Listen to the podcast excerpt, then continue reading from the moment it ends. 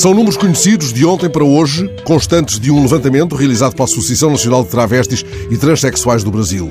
O ano passado foram assassinadas 124 pessoas transexuais no país. O jornal O Globo faz as contas. Isto dá uma média de um homicídio a cada três dias. Não são números de um perecimento, de uma defunção, associados por ação de um qualquer vírus a um determinado segmento da população. São números de um morticínio, de um coronavírus preso à cintura ou à viril virilha dos matadores. O Brasil lidera há mais de uma década o ranking mundial do assassinato de pessoas trans.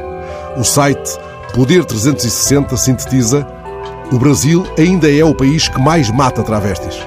Em mais de 40% das mortes do ano passado foram usadas armas de fogo, mas tudo serviu para manter a média sinistra: arma branca, espancamento, asfixia. As três mais jovens trans assassinadas no ano passado tinham menos de 15 anos. Duas delas foram apedrejadas até à morte. Talvez fosse qualquer delas um poço de bondade, todavia feita para apanhar maldita Geni. O relatório divulgado ontem, na passagem do Dia Nacional da Visibilidade de Transsexuais e Travestis, não dá conta de que tenha surgido, brilhante entre as nuvens, um enorme zeppelin. Mas estes números nos jornais, este necrovírus letal na primeira página, fazem ecoar os versos de Teodoro Albuquerque poeta e ativista que sobe ao palco para gritar: Homem de verdade, eu não sou, não. Eu saí de outra fornada. O grito dele é um pouco mais longo. Eu conheço homens de buceta que a cada dia que passa estão se esforçando para se tornar os mesmos homens de verdade de sempre.